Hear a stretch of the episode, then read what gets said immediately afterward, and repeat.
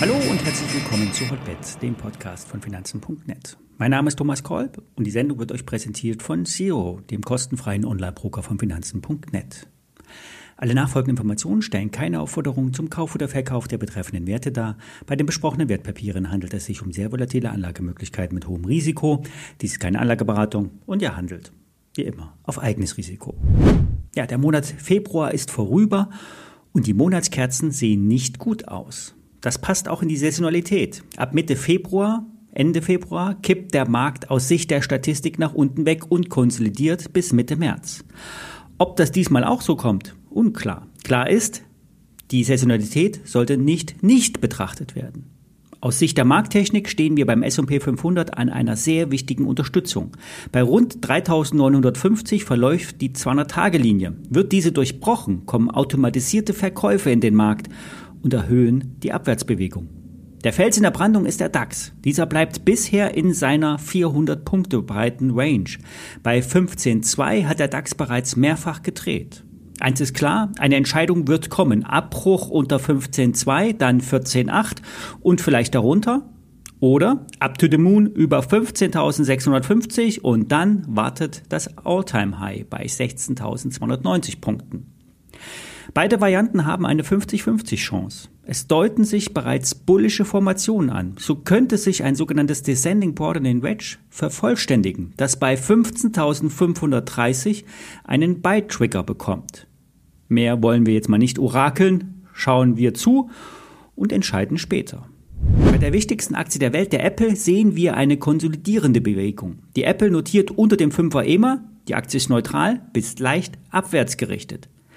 Eine schöne Chance könnte sich bei Nvidia ergeben. Zwischen 230 und 240 Dollar hat sich eine Insel gebildet. Diese Inseln entstehen, wenn der Markt mit einem Gap-Up eröffnet, also der Kassamarkt, nicht der vorbörsliche Handel. Und diese abgedrehte Kursverbindung wird als Island Gap bezeichnet, also eine Insel, die sich weit vom Festland befindet.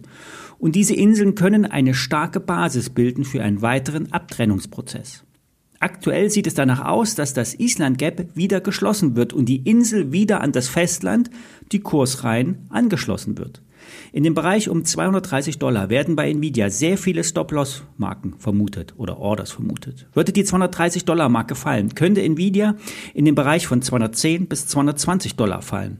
Aber auch 200 oder die alte Ausbruchkante bei 190 Dollar sind durchaus realistisch. Ich bin weiterhin bei Nvidia Short. Das Papier hat einen Hebel von aktuell 7,4.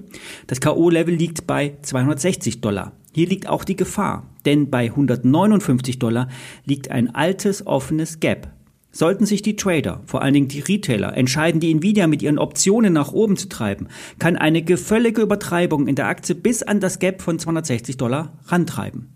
Ich stelle euch die BKN nochmal in die Show Notes. Das ist kein Trade der Woche, aber ein Hinweis auf ein mögliches Schließen des Island Gaps. Wer noch bei dem Schein dabei ist, selbstständig Gewinne mitnehmen oder den Trade auflösen. Sabrina, eine Hotbeds-Hörerin, fragt nach 3M. Der amerikanische Industriekonzern schüttet regelmäßig eine Dividende aus. In den USA ist eine Quartalsdividende üblich. Das operative Geschäft ist leicht rückläufig und die Gewinne lagen zuletzt unter den Prognosen der Analysten.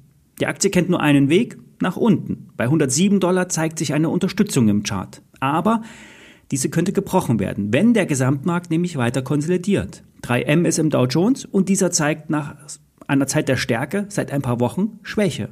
Operativ ist das Geschäft bei 3M von Umsatzrückgang, Gewinnrevidierung und Stellenstreichungen geprägt. Sollten die USA in eine Rezession rutschen, würde auch der Industriekonzern 3M weiter einbüßen. Grundsätzlich drängt sich derzeit ein Kauf nicht auf. Aber der Bereich um 100 Dollar könnte für eine erste Position interessant sein. Vor allen Dingen, wenn die runde 100 Dollar Marke durch Stop-Loss-Verkäufe getriggert wird bzw. kurzzeitig unterschritten wird. Eine Aktie, die interessant sein könnte oder werden könnte, ist Pfizer.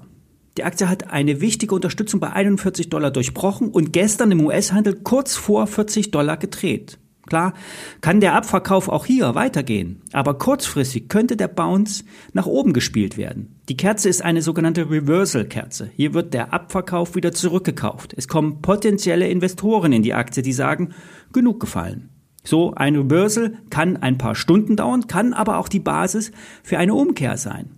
Jetzt wird das Tief bei 40, also wenn das Tief bei 40 nicht mehr nachhaltig gebrochen wird, könnte sich die Pfizer-Aktie eine Basis schaffen, um mittelfristig wieder anzusteigen. Für Trader kann das ein schneller Call-Trade sein, das mache ich aber nicht, da der Gesamtmarkt eher, meiner Meinung nach, Abwärtspotenzial hat, beziehungsweise das Risiko des Bruchs der 200-Tage-Linie im S&P 500 als kritisch einzuschätzen ist. Wir hören uns morgen wieder. Bis dahin.